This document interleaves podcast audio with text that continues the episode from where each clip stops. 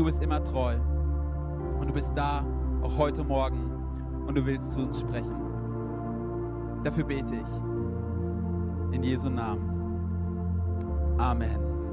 Amen. Ihr dürft euch gerne setzen. Vielen Dank, liebes Worship-Team. So gut mit euch, Jesus zu feiern. Hey, ich freue mich so sehr, heute Morgen ähm, mit euch in Gottes Wort einsteigen zu dürfen. Mein Name ist David, ich bin einer der Pastoren hier und ich freue mich sehr, dass heute Christi das allererste Mal mit mir gemeinsam predigen wird.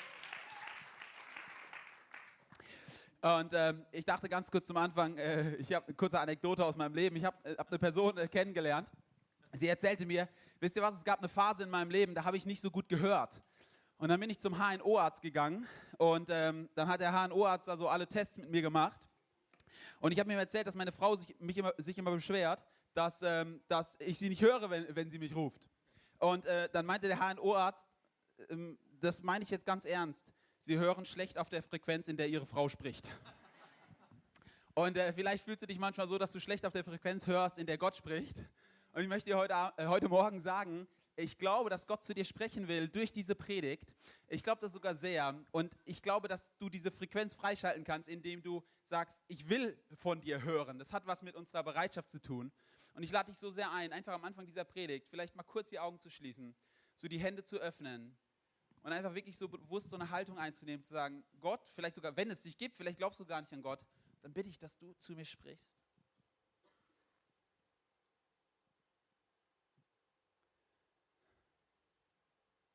Vater im Himmel, ich bete, dass wir deine Frequenz hören heute Morgen, mit der du zu uns sprechen willst. Amen. Wir kommen zu Teil 4 von unserer Predigtreihe Worte vom Kreuz. Ich weiß nicht, ob du es wusstest, aber in den Evangelien wird von insgesamt sieben Sätzen gesprochen, die Jesus noch am Kreuz spricht. Und in der Zeit, in der Passionszeit, wo wir auf Ostern zugehen, schauen wir uns diese sieben Sätze an, bis zu Ostern, bis zum Ostersonntag. Und heute kommt der vierte Satz. Und ich dachte, dass wir zum Anfang einfach mal in das Wort Gottes reinstarten und dass wir gemeinsam diesen gesamten Abschnitt lesen. Denn ich weiß nicht, ob du es wusstest, es ist gut, wenn du Gottes Wort liest, auch wenn du nicht alles verstehst. Es hat Kraft, dein Leben zu beeinflussen. Da liegt Kraft darin, die dich verändern kann. Und wir wollen gemeinsam lesen ab Matthäus 27, Vers 45. Von der sechsten Stunde an kam eine Finsternis über das ganze Land bis zur neunten Stunde. Und um die neunte Stunde schrie Jesus laut, Eli, Eli, Lama Asabtani. Das heißt, mein Gott, mein Gott, warum hast du mich verlassen? Hier haben wir das vierte Wort. Einige aber, die da standen, als sie das hörten, sprachen sie, der ruft nach Elia. Und sogleich lief einer von ihnen, nahm einen Schwamm und füllte ihn mit Essig und steckte ihn auf ein Rohr und gab ihm zu trinken. Die anderen aber sprachen, halt, lasst uns sehen, ob Elia kommt und ihm helfe. Aber Jesus schrie abermals laut und verschied. Und siehe, der Vorhang im Tempel zerriss in zwei Stücke von oben bis unten. Und die Erde erbebte und die Felsen zerrissen und die Gräber taten sich auf. Und viele Leiber der entschlafenen Heiligen standen auf und gingen aus den Gräbern nach seiner Auferstehung und kamen in die heilige Stadt und erschienen vielen. Als aber der Hauptmann und die ähm, mit ihm Jesus bewachten, das Erdbeben sahen und was da geschah, erschraken sie sehr und sprachen, wahrlich, dieser ist Gottes Sohn gewesen. Wow, was für eine Szene. Das ist wahrscheinlich eine der dunkelsten Szenen der gesamten Kreuzigungsgeschichte, der Passionsgeschichte. Allein schon äußerlich das Szenario. Hier heißt es, hey, hier gibt es Dunkelheit, hier gibt es ein Erdbeben, die Gräber tun sich aus. Irgendwie der Tempel im Vorhang zerreißt. Überleg dir mal, du stehst da gerade im Tempel, du bist nicht beim Kreuz, auf einmal zerreißt der Tempel, äh, Vorhang und du denkst dir, oh, ähm, was passiert hier?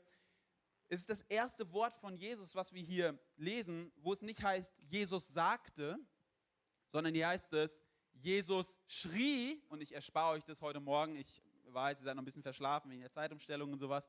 Ich schreie jetzt nicht, aber hier heißt es tatsächlich, er schrie, nicht nur er schrie, er schrie laut, heißt es hier.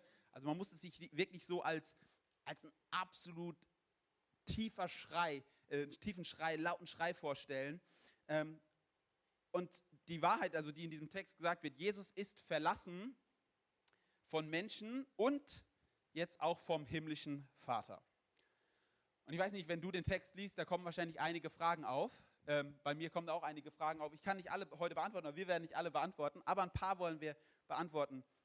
Zum einen, wie kann man überhaupt verstehen, dass Jesus verlassen war? Warum wurde Jesus sogar von seinem Vater im Himmel verlassen? Ist das der Schrei eines Gescheiterten? Ist Jesus in diesem Moment endgültig gescheitert? Und besonders, was hat das überhaupt mit dir und mit mir zu tun?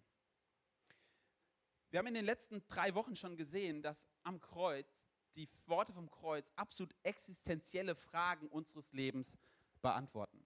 Das ist fast so, als hätte Jesus in den sieben Worten vom Kreuz nochmal all das zusammengefasst, was seine Lehre ist oder all das, wofür er steht. Hier wird die Frage zum Beispiel gestellt am Kreuz, im, im ersten Wort, wie geht Jesus um mit den Menschen, die ihn gequält haben, haben und ihn zum, gekreuzigt haben? Wie wird Jesus auf die reagieren, die ihn, zum Tod, äh, die, die ihn umgebracht haben? Die andere Frage wird danach gestellt, wie geht Jesus eigentlich mit Menschen um, die ihr gesamtes Leben nichts von ihm wissen wollten und am letzten Moment auf dem Sterbebett noch sagen, ach, ich fände es auch noch gut, in den Himmel zu kommen. Wie geht Jesus eigentlich mit denen um? Wie geht Jesus mit gescheiterten Menschen um in ihrem Leben?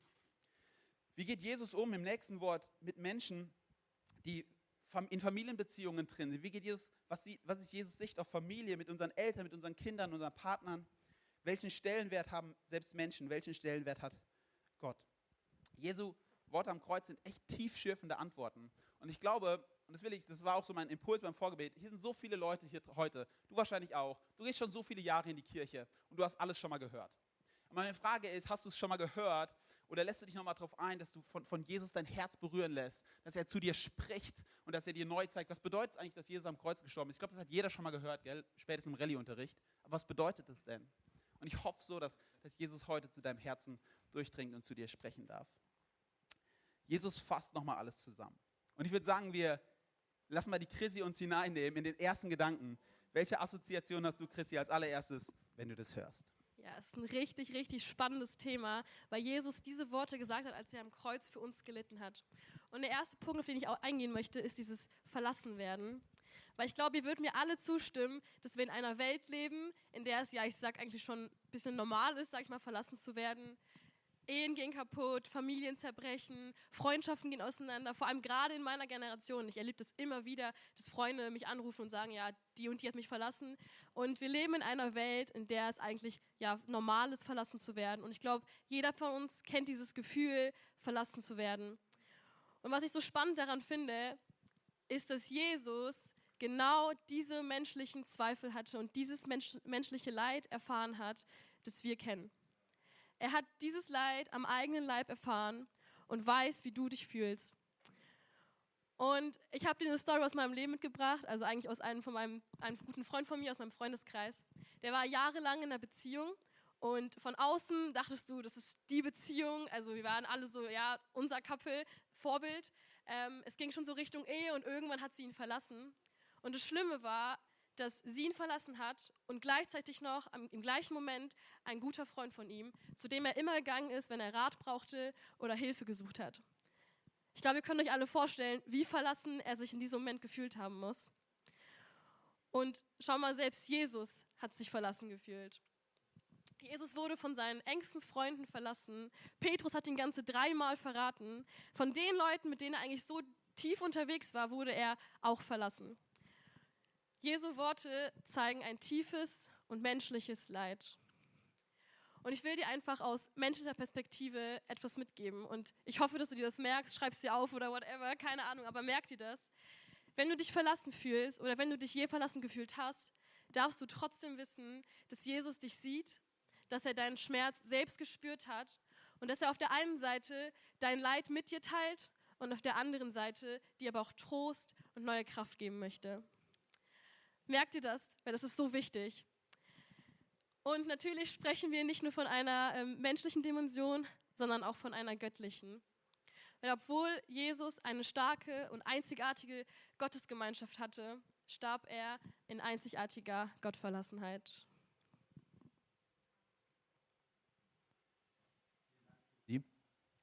Ich glaube, dass es ein ganz, ganz wichtiger Punkt ist, dass wir das verstehen, wenn Gott Mensch wird in Jesus, dass es nicht bedeutet, dass er so als Sohn Gottes einfach über die Erde gefloatet ist und alles war easy. Ich glaube, wir müssen in der Tiefe verstehen, dass es bedeutet, dass Jesus im Garten Gethsemane Blut geschwitzt hat und er hat gesagt, nicht mein Wille, sondern dein Wille geschehe.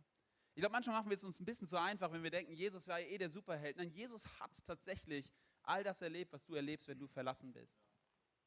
Und trotzdem ist es zu wenig, wenn wir jetzt den Bibeltext lesen und sagen, ja, hier geht es darum, dass ich mich verlassen fühle.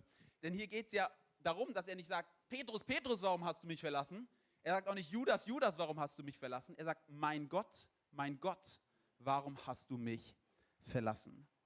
Und ich will das mal so deutlich sagen, dieser Text sagt aus, dass der himmlische Vater Gott Sohn verlässt am Kreuz. Der Text sagt aus, dass die Dreieinigkeit förmlich auseinandergerissen wird am Kreuz. Und alle, an alle Ingenieure da draußen, ihr dürft kurz euer deutsches Ingenieursgehirn abschalten, das werdet ihr ontologisch nicht verstehen, wie das funktionieren kann. Das will der Text ja auch nicht erklären, wie das genau mechanisch funktioniert hat. Aber die Aussage soll sein, dass wir uns das mal bewusst machen. Jesus, Gott Sohn, er ist im Tod alleine.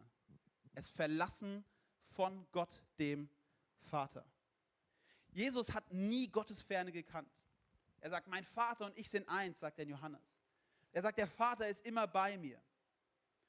Er sagt, bei einer Taufe wird über ihm ausgesprochen vom Himmel, dies ist mein geliebter Sohn, an dem ich wohlgefallen habe. Also es gab keine engere Gemeinschaft zwischen Gott, dem Vater und Gott, dem Sohn, als, als wir es sehen können. Es war eine unfassbare Einigkeit und, die erle und das erlebt die, die, der größte Zerbruch, der Riss an, am Kreuz. Und es ist so wichtig zu merken, das Besondere am Kreuz ist nicht der Schmerz von Jesus. Wir sagen, ja, es ist körperliche Schmerzen, die Kreuzigung ist furchtbar, es gibt Jünger von Jesus, die wurden nicht nur gekreuzigt, die wurden kopfüber gekreuzigt ein paar Jahrhunderte später. Äh, man weiß von allen Jüngern von Jesus, dass sie auf qualvollste Weise hingerichtet wurden. Also es geht nicht nur um körperliche Schmerzen, es geht hier um mehr. Es geht um geistliche Schmerzen, es geht um geistliches Leid, um etwas Göttliches. Und ich möchte es dir so sagen, Jesus erlebt die Hölle, damit du den Himmel erlebst. Jesus erlebt die Hölle. Deswegen haben wir auch im Credo vor einigen Wochen, als wir über das Credo gesprochen haben, also das große Bekenntnis der gesamten Kirchen, die sagen, er ist gestorben und er ist hinabgestiegen in das Reich der Toten. Was man damit zum Ausdruck bringen will, ist, Jesus ist nicht nur mal ein bisschen körperlich gestorben und dann wieder auferstanden. Nein, er hat die vollkommene Trennung von Gott dem Vater erlebt.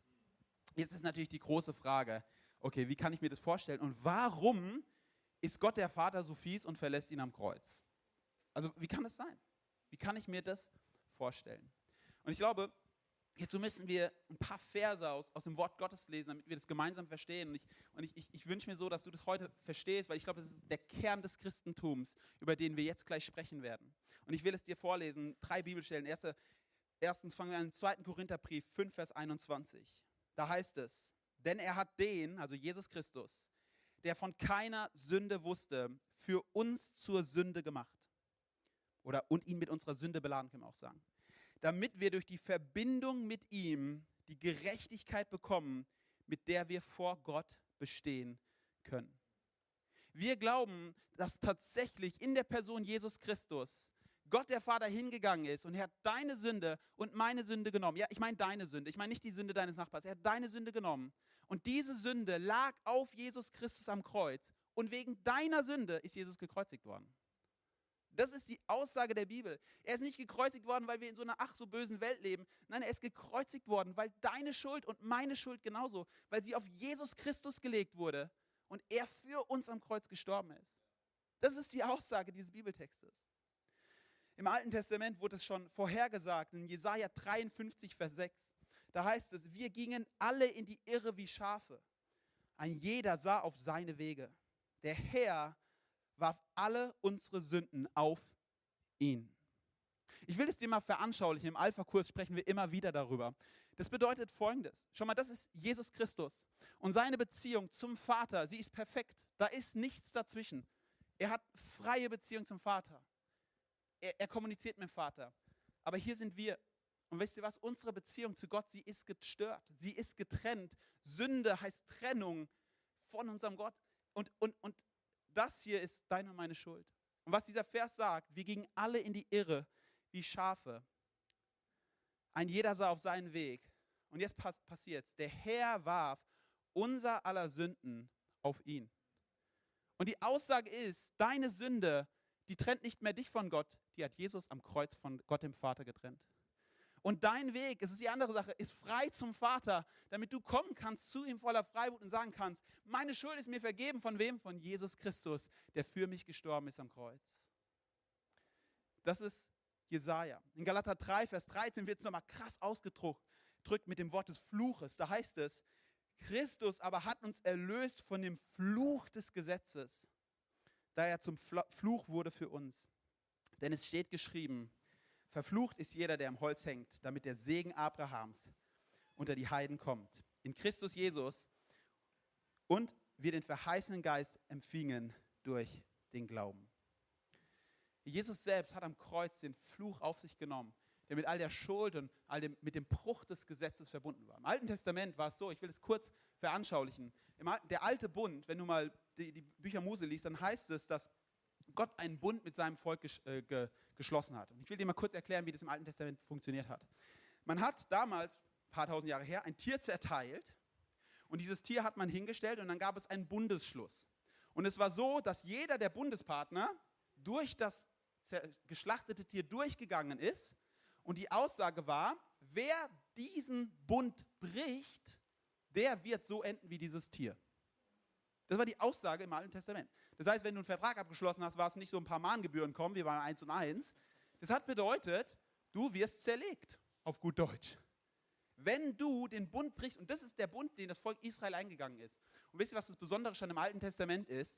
Das ist unfassbar. Gott selbst ist mit dem Bundesschluss durch das Tier durchgegangen, heißt es im Alten Testament. Gott selbst begibt sich auf die Ebene von uns Menschen und er geht durch das Tier durch und er sagt, wenn ich meinen Bund breche, dann soll mir es ergehen wie euch, wenn ihr den Bund erbrecht. Unfassbar. Das ist unfassbar, was Gott es tut. Und das ist ein, ein Schatten, der auf das Neue Testament zeigt.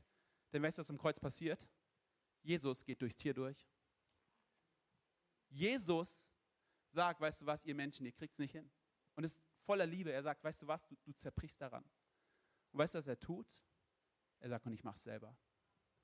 Weißt du, wir sprechen immer darüber, dass das Kreuz, dass es barbarisch ist und, und wie kann ein Mensch, wie kann man ein, ein, Jesus am Kreuz sterben lassen, dieser Gott? Ich will dir eins sagen, am Kreuz ist Gott selbst für deine und meine Sünden gestorben. Am, am, am, Kreuz hat Jesus sich selbst hingegeben. Er ist Gottes Sohn, er hat sein Leben gegeben, weil er wusste, du kriegst es nicht auf die Kette und ich krieg's auch nicht auf die Kette. Es ist eine Botschaft unfassbarer Gnade, die wir hier am Kreuz haben. Hey, weißt du, die, die Botschaft, zentrale Botschaft der Bibel ist, ein gerechter Gott kann nicht mit deiner und meiner Sünde in Ewigkeit sein. Deswegen ist das Kreuz nicht einfach nur die Offenbarung eines zornigen Gottes. Nein, es ist die logische Konsequenz eines heiligen Gottes. Ein heiliger Gott, der nicht Gemeinschaft mit dir und mir haben kann. Aber weißt du, was die gute Botschaft ist? Er ist voller Gnade heute Morgen hier.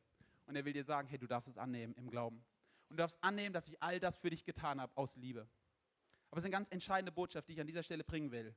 Das Christentum ist zuallererst keine Selbstoptimierungsreligion.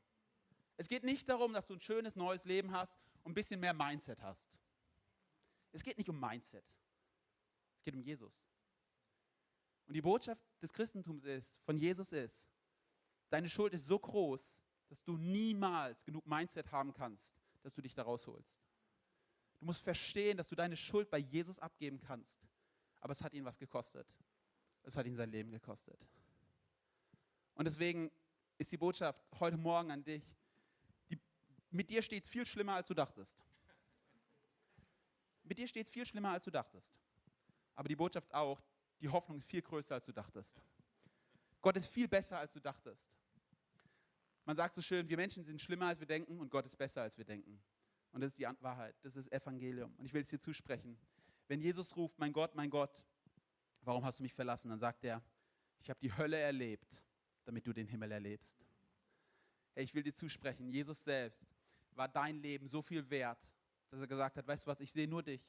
Und wir sagen das immer so schön, ich glaube das. Wenn nur du gelebt hättest, hätte Jesus es getan für dich. Und die Botschaft ist, Jesus hat dich gesehen. Er sagt, weißt du was, dein Leben ist mir so viel wert, dass ich mein Leben gebe für dich.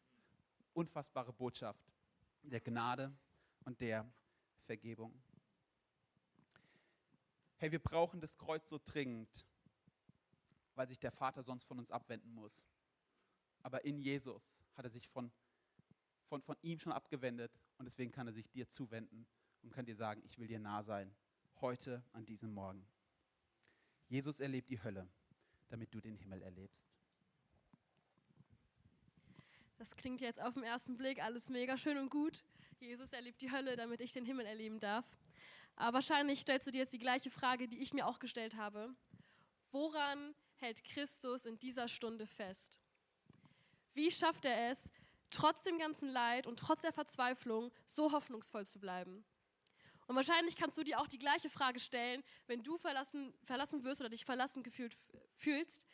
Woran kannst du festhalten? Gibt es vielleicht einen Hoffnungsschimmer? Und das Erste, was mir da ganz, ganz deutlich geworden ist, ist, dass Jesus ruft, mein Gott, mein Gott, warum hast du mich verlassen?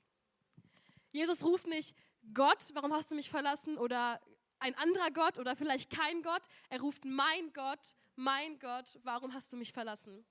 Und ich will dir sagen, warum er das macht, weil er sich trotzdem nicht von ihm abgewendet hat. Natürlich hat Jesus eine ganz andere Beziehung zu Gott gehabt, als wir vielleicht haben, aber trotzdem hat er sich niemals von Gott abgewendet. Und es ist ein Ausdruck des Vertrauens in seiner Verzweiflung. Jesus betet hier einen Klagepsalm, der eigentlich die ganze Kreuzigungsszene beschreibt, im Psalm 22. Und ich möchte ihn gerne mit euch zusammen einmal lesen. Ein Psalm Davids. Mein Gott, mein Gott, warum hast du mich verlassen? Ich schreie, aber meine Hilfe ist ferne. Mein Gott des Tages, rufe ich doch antwortest du nicht. Und des Nachts, doch finde ich keine Ruhe. Ich bin ein Wurm und kein Mensch, ein Spott der Leute und, und verachtet vom Volke. Alle, die mich sehen, verspotten mich, sperren das Maul auf und schütteln den Kopf. Er klage es dem Herrn, der hilft ihm heraus und rette ihn. Hat er Gefallen an ihm. Ich bin ausgeschüttet wie Wasser.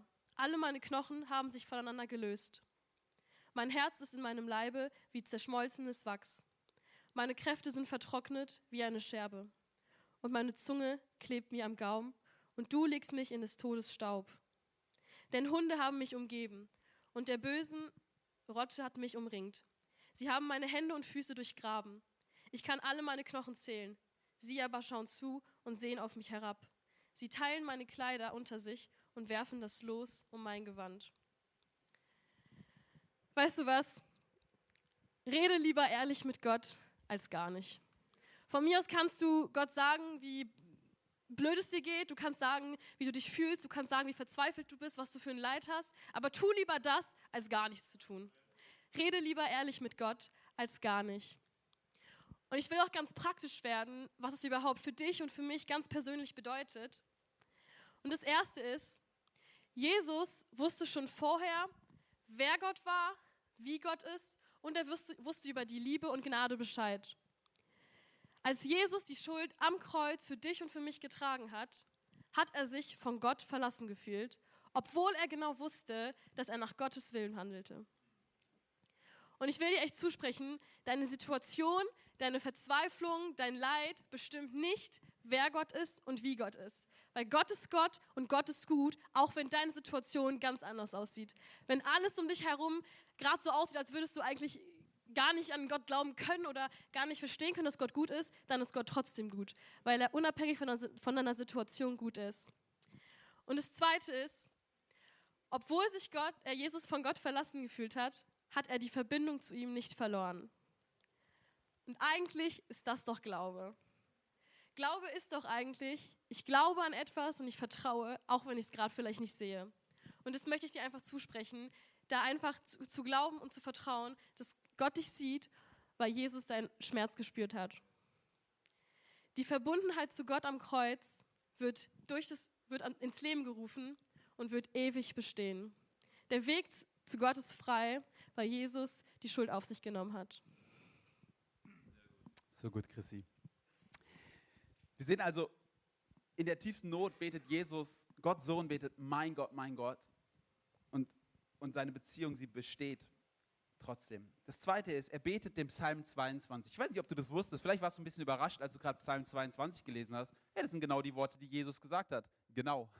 Jesus kannte das Alte Testament, er hat tatsächlich einen Psalm gebetet am Kreuz. Und ich will dir mal ein paar Verse weiterlesen. Jesus kannte Psalm 22 scheinbar auswendig. Psalm 22 geht weiter. Und hier heißt es ab Vers 23, ich will deinen Namen kundtun meinen Brüdern. Ich will dich in der Gemeinde rühmen. rühmet den Herrn, die ihr ihn fürchtet. Ehrt ihn, all ihr Nachkommen Jakobs, und scheut euch vor ihm, all ihr Nachkommen Israels. Jesus wusste, dass der Psalm 22 startet mit einer unfassbaren Gottverlassenheit und dass er endet damit, dass ich verkünden will meinen Brüdern, wie gut Gott ist. Und ich weiß nicht, ob du es wusstest, aber Psalm 22 gehört zusammen mit Psalm 23.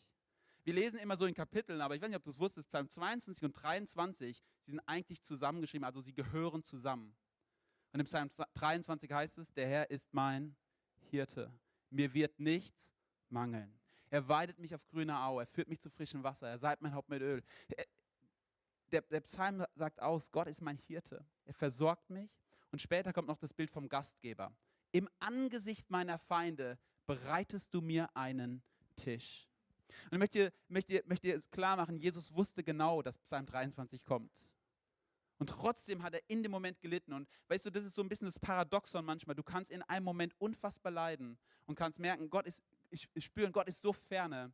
Und du darfst gleichzeitig wissen im Glauben, aber ich glaube, dass dort immer noch mein Hirte ist. Er ist immer noch mein Gastgeber. Und er wird immer noch für mich sorgen und mir wird nicht mangeln. Und weißt du, das ist, glaube ich, die Schwierigkeit des Lebens als Christ. Du lebst in dieser Welt, aber du bist nicht von dieser Welt, weil du zu Jesus Christus gehörst. Und ich glaube, wenn wir die Spannung in eine Richtung auflösen, wenn wir entweder sagen, oh, es ist nur schlecht, oder wenn wir sagen, hey, es ist nur gut, dann lösen wir etwas auf, was am Kreuz zusammengebracht wird, nämlich das furchtbare Elend dieser Welt mit der unfassbaren Hoffnung des Himmels. Und ich wünsche mir so, dass wir beides hinkriegen als Fokuskirche, dass du beides hinkriegst, dass wir einerseits sehen, was für eine unfassbare Not in deinem, meinem Leben sein kann, was in dieser Welt ist, und dass wir gleichzeitig nicht aufhören, die Hoffnung zu predigen, die Jesus Christus am Kreuz erkauft hat für dich und mich. Hey, wenn du Menschen begegnest im Leben, dann komm nicht mit klugen Ratschlägen, sag, ja, alles wird wieder gut. Nein, das ist einfach schlecht. Bei Hiob, sehen, kennst du die Geschichte von Hiob, er leidet unfassbar und seine Freunde kommen und versuchen es ihm zu erklären. Versuch doch Leuten nicht zu erklären, warum sie leiden. Sei bei ihnen. Lebt es, lebe es mit ihnen. Jesus selbst ist in die vollkommene Trennung gegangen. Und trotzdem darfst du nicht einfach sagen, ja, dann ist die Hoffnung aus, sondern musst, darfst ein Mensch der Hoffnung sein. Und ich glaube, dass wir Christen, dass wir in dieser Welt die hoffnungsvollsten Menschen sein sollten, die es gibt. Wir hätten auch in der Corona-Krise die hoffnungsvollsten Menschen sein sollen, die es gibt. Wir sollen in der, im, im Krieg die hoffnungsvollsten Menschen sein, die es gibt, weil wir eine Hoffnung haben und die ist Jesus Christus. Sie ist größer als Mächte und Gewalten dieser Erde. Und sie beruht nicht auf unserer Leistung, sie beruht auf dem, was Jesus Christus am Kreuz getan hat. Ich will dir zusprechen, der Herr ist dein Hirte. Dir wird nichts mangeln. Er wird dich weiden auf grüner Au und er wird dich führen zu frischem Wasser. Im 19. Jahrhundert gab es eine junge Frau von einem Missionar, die hieß Julia Hausmann. Und ihr Mann und sie, sie haben sich entschieden, dass sie in die Mission nach Südafrika gehen. Und ihr Mann ist schon mal vorgefahren mit dem Schiff war einige Wochen vor seiner Frau in Südafrika und irgendwann ist seine Frau, die Julia, nachgereist mit dem Schiff und als sie in Südafrika ankam, ähm, kam sie am Hafen an und die Missionsstation, die war einige Stunden entfernt von der, die Missionsstation, wo die hingehen wollten, war einige Stunden entfernt vom Hafen. Und Julia Hausmann war ganz allein unterwegs als, als weiße Frau damals in diesem Land. Es war, war nicht einfach und, und sie, sie nimmt die Reise auf und sie kommt nach einigen Tagen und Wochen beschwerlicher Reise, kommt sie an der Missionsstation an, wo ihr Mann schon vorgefahren ist. Und weißt du was? Sie kommt dorthin und sie fragt, ey, wo ist mein Mann? Und jemand nimmt sie an der Hand und sie gehen zum Friedhof. Und er zeigt ihm, hier ist ein frisches Grab. Da liegt dein Mann. Und die Erfahrung von Julia Hausmann war, dass in den drei Wochen, wo sie nachgereist ist, ihr Mann schon Fieber bekommen hat und gestorben ist. Und eine, eine, deutsche Frau, die mit ihrem Mann in die Mission gehen wollte, sie kommt an in einem komplett fremden Land, ist komplett auf sich allein gestellt und sie erlebt, ich bin verlassen, und weißt du was, an diesem Abend setzt sie sich hin und sie schreibt ein Lied. Und die Jüngeren von uns kennen es vielleicht nicht. Das ist ein Lied, was oft bei Beerdigungen gesungen wird. Das heißt, so nimm denn meine Hände. Und ich will es einfach mal dir vorlesen. Du darfst gerne auch die Augen schließen, wenn du das magst währenddessen. Ich will es dir einfach mal vorlesen und das gerne mal auf dich wirken lassen. Sie schreibt, so nimm denn meine Hände und führe mich bis an mein selig Ende und ewiglich. Ich mag allein nicht gehen, nicht einen Schritt. Wo du wirst gehen und stehen, dann nimm mich mit. Wenn ich auch gar nichts fühle von deiner Macht, du bringst mich doch zum Ziele, auch durch die Nacht. So nimm denn meine Hände und führe mich bis an mein selig Ende und ewiglich. Möchte dir zusprechen, wenn du auch gar nichts fühlst von seiner Macht, darfst du wissen, er bringt dich doch zum Ziele, auch durch die Nacht. Und du darfst heute sagen, Jesus, bitte nimm meine Hände und führe mich. Die Botschaft vom Kreuz bedeutet, Jesus hat alles für dich getan und er lädt dich ein, dass du das einfach in Anspruch nimmst. Er lädt dich ein, dass er dich führt durch die Höhen und Tiefen deines Lebens und dass er mit dir geht. Er lädt dich ein, mit ihm zu kommen in die ewige Gemeinschaft mit dem Vater. Weil er die Hölle auf sich genommen hat, ist der Himmel offen für dich. Hiob erlebt nach all den Schwierigkeiten seines Lebens, wie Gott ihm nahe ist. Und weißt du, was Hiob betet in Hiob 19, Vers 25? Ich weiß, dass mein Erlöser lebt. Er wird als letzter über dem Staub stehen. Und wisst ihr was, das wünsche ich dir. Ich wünsche dir, dass du sagen kannst in deinem Leben, ich weiß, dass mein Erlöser lebt. Und ich weiß, dass er größer ist als all die Herausforderungen meines Lebens. Und ich lade das Worship-Team schon mal auf die Bühne. Und ich lade dich ein, einfach mal in diesen Song, in den wir jetzt reingehen. Wir, singen, wir wollen den Song Waymaker singen. Und wir wollen ihn ganz bewusst singen, weil hier heißt es in diesem Song, Even when I don't see it, you're working. Wenn ich nichts sehe, dann bist du am Wirken. Das ist genau das, was Julia Hausmann geschrieben hat. Sie hat gesagt, wenn ich deine Macht nicht spüre, hast du meine Hand, hast du meine Hände doch in deiner Hand und du führst mich. Und das ist die Aussage von Waymaker. Waymaker singt aus, Jesus, du hast den Weg bereitet am Kreuz. Und selbst wenn ich es nicht sehe, nicht fühle, darf ich voller Glauben darauf vertrauen. Und ich lade dich ein, einfach mit mir aufzustehen zum Abschluss. Und ich werde während dem Lied nochmal nach vorne kommen. Ich werde mit dir einfach ein Gebet sprechen, wenn du heute eine Entscheidung treffen willst. Ich möchte dir noch einmal zusprechen. Die Botschaft vom Kreuz ist eine Botschaft der Hoffnung. Es ist eine Botschaft, dass du annehmen darfst, was Jesus Christus für dich getan hat. Und er ist heute hier, um deine Hände zu nehmen. Amen.